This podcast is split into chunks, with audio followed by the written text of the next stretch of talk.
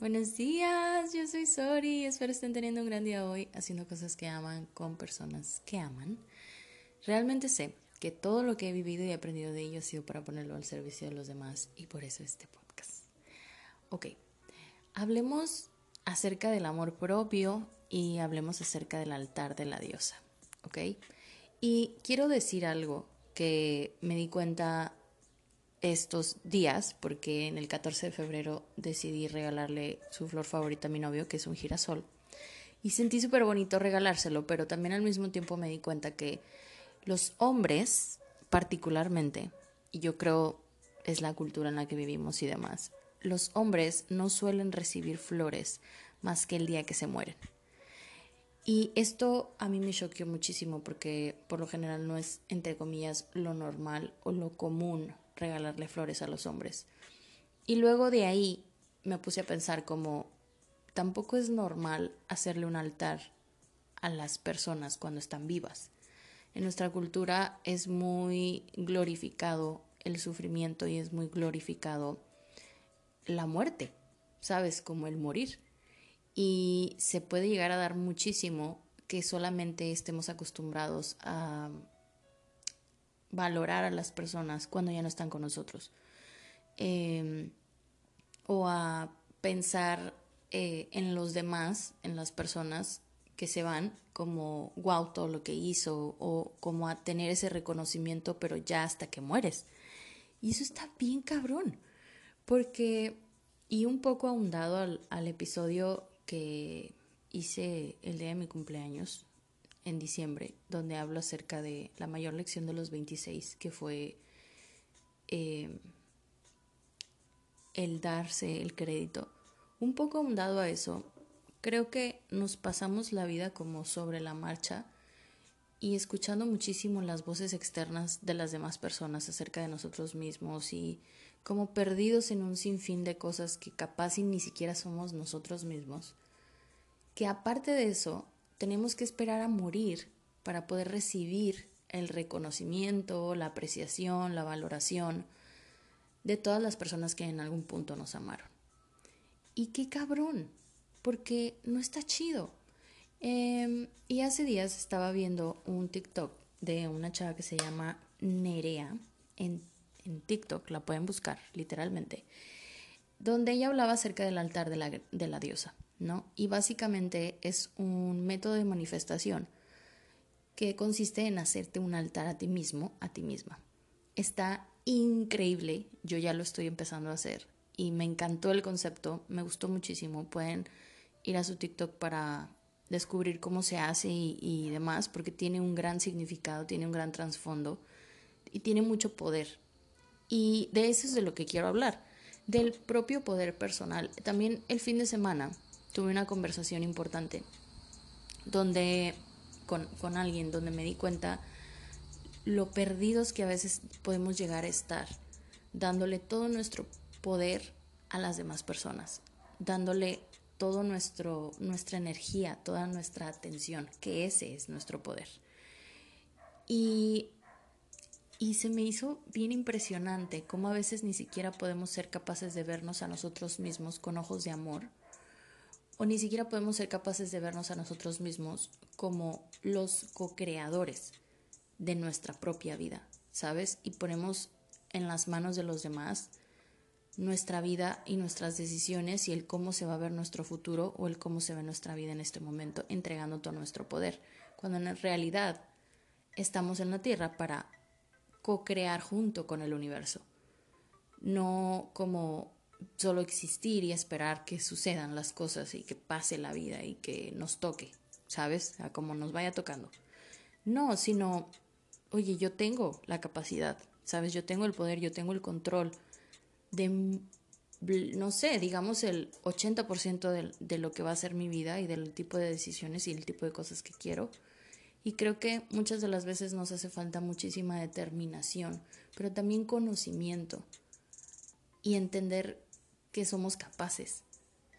Em, y lo sé, estoy diciendo un montón de cosas al mismo tiempo, pero es que es, es tan importante para mí poder comunicar esto, porque yo recuerdo cómo era mi vida cuando yo no tenía voz, cuando yo no tenía valor propio, cuando yo no sabía que podía tomar decisiones, cuando yo no sabía que podía elegir lo que yo quería para mi vida.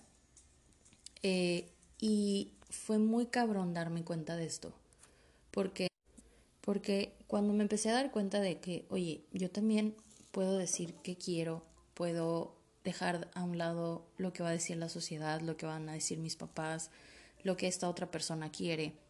Por decir, a la hora de salir de una relación tóxica, pues obviamente tú piensas muchísimo en que a lo mejor la otra persona va a sufrir, a lo mejor tu familia lo que va a decir, y a lo mejor, pero pues la sociedad ya te vio como un tiempo con esta persona y luego qué va a pasar y luego los planes que se tienen a futuro, no sé qué.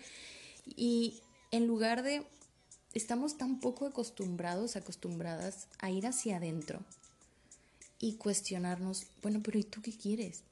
Bueno, pero ¿y tú dónde te ves? A ti, a ti mismo, a ti misma, ¿dónde te ves? ¿Qué estás haciendo en un futuro? ¿Qué es lo que quieres para tu vida? ¿Sabes? Y en base a eso tomar decisiones importantes y decir como, si me veo con esta persona o yo quiero seguir eligiendo esta persona o no la quiero seguir eligiendo, sin importar las consecuencias que esto tenga. Y eso solamente, ese nivel de decisión solamente se consigue con amor propio, y con autovaloración, pero también con autoconocimiento de que tienes ese poder en tu vida. Es por eso que este método de manifestación del altar de la diosa me encantó, porque hacerte un altar a ti mismo, a ti misma, no es desde un lugar de egolatría, sino es un lugar de reconocimiento, de soy capaz, yo también valgo, mi opinión 100% cuenta respecto a mi vida. Em, y tengo la capacidad, aparte de que de todo esto, tengo la capacidad de poder hacer que las cosas cambien en mi vida. Y no hablo de cambios radicales, hablo de simple y sencillamente hoy decidir diferente. Hoy decidir, no sé si antes te importaba muchísimo el que, cómo que iba a pensar la gente si te ponías tal color de esmalte decidir como sabes que no me importa qué color de esmalte crea la gente que se me ve bien, sino cuál me gusta a mí y con cuál me voy a sentir bien y con cuál me voy a sentir a gusto. Em, sabes, como regresar a ti, regresar tu energía a ti en vez de estar dándole toda tu energía a las demás personas. Y también es un gran ejercicio porque te permites darte esa ese reconocimiento a ti mismo, a ti misma, sin tener que estar muerto. Porque esto, esto se usa mucho en los altares de muertos eh, en el 2 de noviembre aquí en México. Porque lo aclaro porque sí que me escuchan personas de otros lados. Y los mexicanos tenemos esta cosa con la muerte, lo cual es algo muy increíble, la verdad, porque yo personalmente venero la muerte, es algo que se me hace bastante normal y natural y estoy bastante cómoda con esa idea, ¿no? De que me voy a morir en algún momento y que todos nos vamos a morir. Em, y está chido. Lo que no está chido es tener que esperar a morir para poder tener este reconocimiento o esta validación de las demás personas como ya hasta que morimos la gente empieza a hablar bien de nosotros, ¿sabes? Ya hasta que morimos la gente empieza a reconocer todo lo que hicimos bien en, nuestras vidas. Dicen que no hay un difunto malo, porque por lo general la gente siempre se queda con lo bueno de nosotros, por lo general la gente siempre se queda con los lindos momentos, con el amor que dimos, con que éramos bondadosos o que, con que éramos generosos o que les ayudamos en algún momento de sus vidas. Y esto no se reconoce hasta que morimos. Y nunca nadie se preocupa por ponernos un altar vivos y ponernos la comidita que nos gusta, las florecitas favoritas, prendernos una velita. ¿Sabes? Esto se usa muchísimo hasta ese punto. ¿Por qué no hacerlo estando vivos? Y no esperar que los demás lo hagan por nosotros, sino por qué no hacerlo yo por mí, sin tener que pasar por todo eso. También otra cosa que veneran, veneramos bastante los mexicanos es el sufrimiento.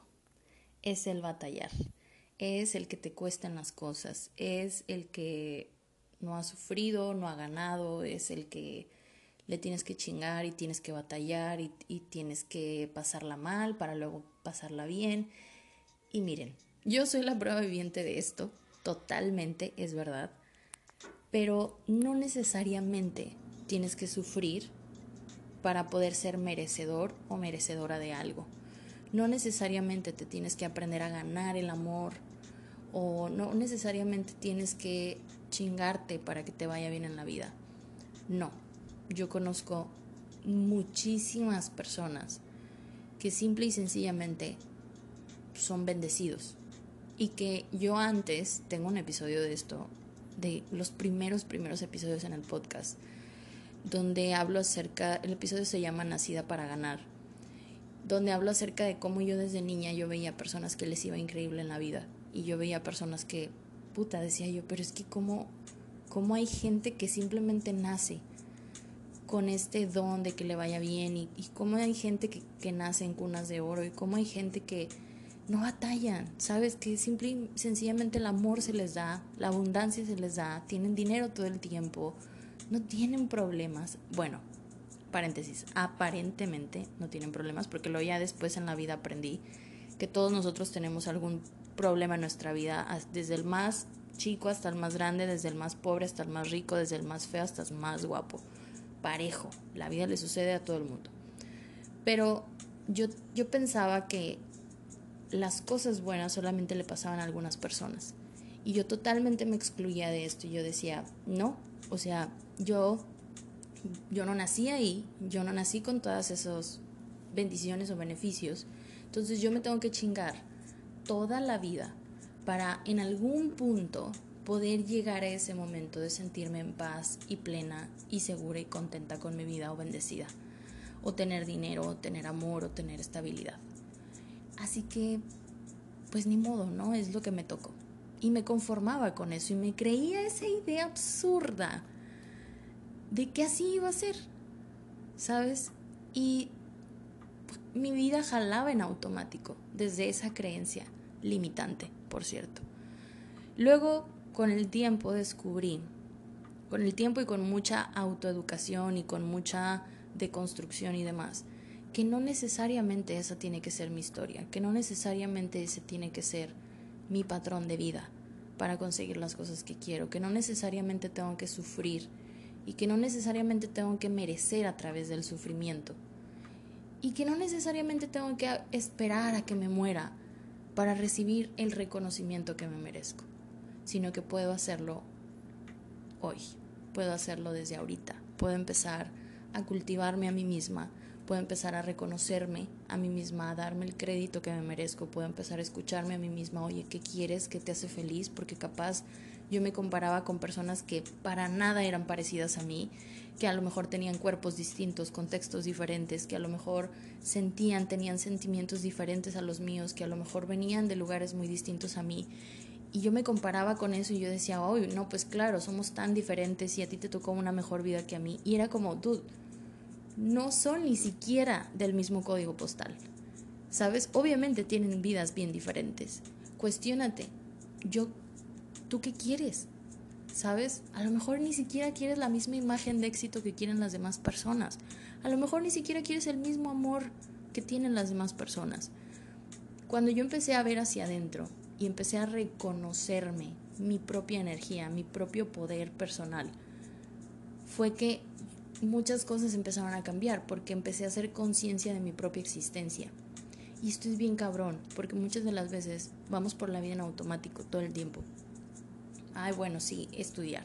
Ay, bueno, sí, el trabajo. Ay, bueno, sí, casarse. Ay, bueno, sí, tener hijos. Y pues bueno, ya, de aquí hasta que me muera, ¿no? Así, toda la vida. No. Oye, todo el mundo venimos con un patrón diferente. Todo el mundo venimos con una misión distinta, con una vida particularmente diferente los unos de los otros. Y claro, podemos encontrar muchas cosas en común con otras personas, pero muy probablemente la idea o el sentimiento de éxito o de abundancia que sientes tú no va a ser el mismo que siente otra persona. tal vez una persona con un millón de dólares no va a ser igualmente, no va a estar igualmente satisfecha que otra persona que se siente el triple de satisfecha con una casa y hijos y un hogar en lugar de dinero. ¿Sí me explico? Esa es la importancia de ver hacia adentro, esa es la importancia de autorreconocer tu propia energía y decir, a ver, yo, ¿qué soy? ¿Quién soy? ¿Qué quiero? ¿Cómo lo quiero? Eh, les decía que el sábado tuve una conversación súper importante porque me di cuenta de cómo a veces está tan apagado nuestro propio poder personal, de cómo a veces está tan apagada nuestra propia voz y nos, nos creemos la historia que otros cuentan acerca de nosotros y nos creemos las cosas y el, el control que otros ponen sobre nosotros y nos perdemos totalmente. Perdemos nuestro poder de decidir, perdemos nuestro poder de sentirnos capaces, perdemos nuestro propio amor personal, o sea, perdemos muchas cosas de nosotros y todo esto se debe a que damos nuestra propia energía y atención a las cosas, a las personas, a las situaciones, a los problemas, a los quejidos, a los pujidos, al drama. Todo esto se debe a que nuestro poder, nuestra energía y nuestra atención se la damos a otra cosa que no somos nosotros mismos. Eso está muy feo. Créanme, porque te sientes drenada, te sientes drenado, te sientes insuficiente, te sientes insatisfecho, te sientes que nunca estás pleno, que nunca alcanzas estabilidad, que si falla una cosa, falla la otra. ¿Por qué? Porque tu energía se está drenando, literalmente. La estás tirando a la basura, no estás construyendo nada para ti, no vas en una dirección que a ti te gustaría ir, vas y le entregas tu energía de manera inconsciente a todo y a todos. Y obviamente ahí dentro de ese camino nunca vas a poder encontrar tu propio camino. Entonces el altar de la diosa eh, es un gran concepto porque es, oye, vuelve, ¿sabes? Vuelve, vuelve, vuelve al presente, vuelve a tu propia energía, siente la energía. Hay, hay, una, hay un episodio en Ghostplay, Ghostplay no sé qué, es, es una serie en Netflix, está muy, muy chida y habla acerca de esto y uno de los ejercicios que le ponían al chavo dentro de la serie era observa tu energía, siente tu energía en tu mano y siéntela, literalmente, todos podemos hacer eso. Siente tu energía en tu mano, concéntrate, respira y empieza a sentir la energía en tu propia mano. Y vas a sentir como un hormigueo o un cosquilleo o vas a empezar a sentir como agua o como aire fluye dentro de tu mano esa es tu energía. Y esa es tu energía que es poderosísima. Si la puedes eh, canalizar a algo que tú quieres, o a la vida que tú quieres, o alguna meta que tú tengas, o simple y sencillamente llevar esa energía a tu corazón y llenarte de amor, o simple y sencillamente llevar esa energía a tu día a día, ¿sabes? Ese nivel de presencia y de conciencia de ti y de quién eres, puedes crear cosas increíbles con eso. Así que les recomiendo muchísimo que practiquen eh, el altar de la diosa y me cuenten cómo les fue. Espero hayan gozado muchísimo este episodio. Les